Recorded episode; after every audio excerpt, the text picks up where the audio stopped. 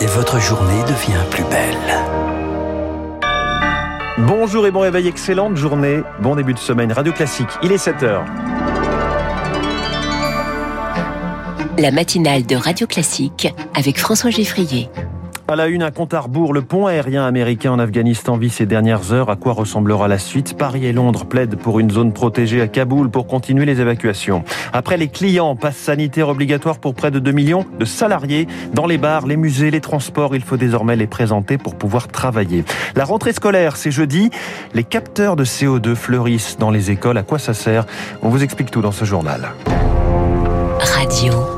Classique. Le journal de 7 heures présenté par Lucille Bréau à la une. Lucille, l'Afghanistan, le pont aérien américain se referme demain. Eh oui, il reste 300 ressortissants américains sur le sol afghan. Les derniers vols partiront demain de l'aéroport de Kaboul. Journée très intense ce lundi sur le front diplomatique. Washington réunit ses partenaires clés, dont la France, pour aborder la suite. Réunion également du Conseil de sécurité de l'ONU. La France et le Royaume-Uni vont plaider pour la création d'une zone protégée à Kaboul. Objectif Juliette Pietraszewski, continuer de mener des opérations humanitaires.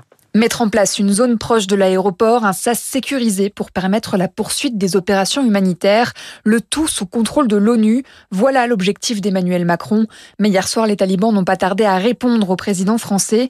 Une safe zone à Kaboul n'est pas nécessaire. Une réaction peu surprenante selon Pierre Servant, spécialiste des questions de défense et de stratégie. Ils n'ont rien à faire de la population qui veut quitter Kaboul, qui veut quitter l'Afghanistan.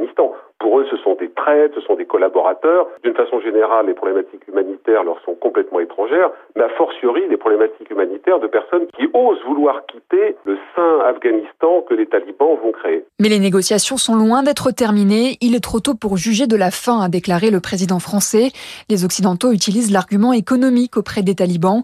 Accepter cette safe zone pourrait leur permettre d'obtenir des contreparties utiles. Les pressions économiques sont réelles. Tous les fonds euh, de l'État afghan qui étaient à l'étranger sont gelés. Les ONG vont pas revenir de sitôt. Donc c'est vrai que les talibans sont aussi sensibles à cette euh, dimension. Ils se rendent compte que s'ils veulent durer dans le temps, ils auront besoin de ressources financières. Le Qatar va également jouer un rôle clé dans les prochains jours, celui d'un pays intermédiaire et de modérateur avec les talibans. Et hier soir sur TF1, Emmanuel Macron a confirmé que des discussions étaient en cours avec les talibans, même si cela ne signifie pas une reconnaissance officielle pour le chef de l'État. À noter que des roquettes ont volé cette nuit au-dessus de Kaboul. Washington confirme à l'instant une nouvelle attaque contre l'aéroport de Kaboul, justement les évacuations se poursuivent malgré tout.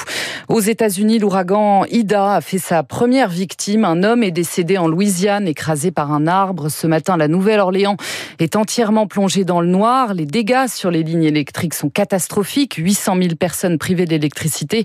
Ida qui est en train de baisser en intensité, rétrogradée en ouragan de catégorie 1 à l'instant. Le pass sanitaire désormais obligatoire pour 1 800 000 salariés. Transport, commerce, lieux culturels pour tous ceux qui reçoivent en fait du public. Si vous travaillez dans un hôtel, dans une piscine, une salle de concert ou dans un café, vous êtes concerné. Alors Victorien Villot, très concrètement, comment cela va se passer? Le pass sanitaire s'obtient toujours de la même façon. Il faut soit être vacciné, soit avoir une preuve de rétablissement du Covid, soit présenter un test PCR négatif de moins de 72 heures. Les salariés doivent tous les jours présenter ce pass, soit au responsable de l'établissement, soit à une personne à qui le responsable a confié cette tâche. Si un salarié n'est pas en capacité de présenter son pass, la loi prévoit des sanctions.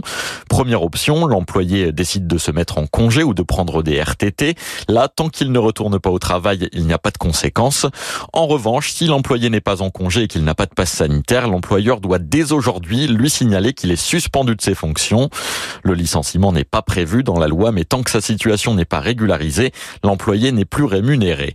Au bout de trois jours de suspension, l'employeur doit convoquer son salarié à un entretien pour tenter de régulariser sa situation. Victorien Villaume, vous avez peut-être plus de 65 ans. Et eh bien, à partir de cette semaine, vous pouvez prendre rendez-vous pour recevoir votre troisième dose de vaccin contre le Covid. Concerner aussi les publics les plus fragiles. Seule condition, avoir reçu sa deuxième injection il y a au moins six mois. La rentrée scolaire, c'est jeudi. Pour plus de 12 millions d'élèves, la deuxième sous le signe du Covid. Pour limiter la propagation du virus, justement, certains établissements ont fait installer des capteurs de CO2 dans les classes. Objectif mesurer le niveau de dioxyde de carbone dans l'air pour indiquer quand il faut aérer. De plus en plus de villes s'équipent, Elodie Wilfried? À Issy-les-Moulineaux, près de Paris, la mairie expérimente depuis mai 60 capteurs de CO2 dans ses crèches et cantines. Un succès pour Bernard de Carrère, maire adjoint en charge de l'éducation. Il n'y a pas de manipulation particulière pour les animateurs et ils sont très rassurés parce qu'on leur dit il faut aérer, sauf qu'ils savent jamais si on a assez aéré. Là, on a un indicateur en disant c'est bien aéré, vous pouvez continuer. C'est un budget euh, de 28 000 euros à peu près. Des moyens que n'ont pas toutes les collectivités. Si le ministère a promis une aide, elle sera sous condition. Pour Delphine Labaisse de l'association des maires de France, il ne faut pas négliger le prix des capteurs de CO2. Ce sont des appareils de l'ordre de 300 euros. Si vous ajoutez à ça l'achat des masques, la mise en place de centres de vaccination, c'est une contribution très lourde pour les communes qui commencent à poser réellement sur les budgets. Autre difficulté, l'approvisionnement, car la demande est déjà forte. Tous les établissements scolaires ne seront pas équipés pour la rentrée, ce qui n'empêche pas d'adopter dès à présent des gestes efficaces, explique l'immunologue Eric Billy. La meilleure situation, c'est d'être dans des classes avec des fenêtres ouvertes et la porte aussi ouverte. Quand on crée un courant d'air sur des murs qui sont opposés, le courant d'air est de bien meilleure qualité. Ministère et collectivités auront rendez-vous après la rentrée pour préciser les contours du déploiement de ces capteurs de CO2. Elodie Wilfried, de nouvelles fouilles commencent cette semaine dans les Ardennes pour tenter de retrouver le corps de la petite Estelle Mouzin. Fouille sur les terres de Michel Fourniret. C'est le dernier espoir avant la clôture de l'instruction. Si vous avez l'habitude de conduire dans Paris, eh bien, il va falloir lever le pied à partir d'aujourd'hui. oui, interdiction des désormais de dépasser les 30 km heure dans les rues de la capitale, sauf sur quelques grands axes comme les Champs-Élysées, une mesure prise en théorie pour faire baisser les nuisances sonores et améliorer la sécurité routière. Problème, rouler à 30 pourrait augmenter les émissions de CO2. Alors faut-il s'inquiéter? Tout dépend en fait de la mise en œuvre. Pour Tony Rinucci, c'est le délégué général de l'association Respire. Cette mesure, en fait, elle n'a pas vraiment euh, d'effet direct sur la qualité de l'air. Soit elle permettra de fluidifier le trafic et donc dans ce cas, elle serait positive, soit elle entraîne peut-être une congestion aussi au niveau euh, de la route. Le fait parfois de devoir freiner, redémarrer de façon incessante peut amener à polluer plus. Par contre, l'effet indirect, c'est que quand on est à 30 km heure, on a tendance aussi à revoir la voirie, on peut la réduire de quelques centimètres, réaffecter ces centimètres pour développer une piste cyclable, pour les piétons. Là, on peut avoir un effet indirect grâce au développement euh, des mobilités douces. Des propos recueillis par Eric Kioch et puis les grands débuts de Lionel Messi hier soir en Ligue 1, ambiance un peu folle au stade de Reims. L'Argentin ovationné par les spectateurs à la 66e minute. 25 minutes de jeu au total, quelques déviations du gauche, quelques échanges avec Kylian Mbappé et un score final 2-0 pour le PSG avec un doublé de Kylian Mbappé justement. Merci Lucille Bréau. Prochain journal à 7h30 avec Augustin Lefebvre. Dans un instant, le rappel des titres de l'économie, l'édito de François Vidal des échos sur la fin des aides aux entreprises, puis l'invité de l'économie Jean-Louis Klein, directeur général du groupe Crédit du Nord. Radio Classique.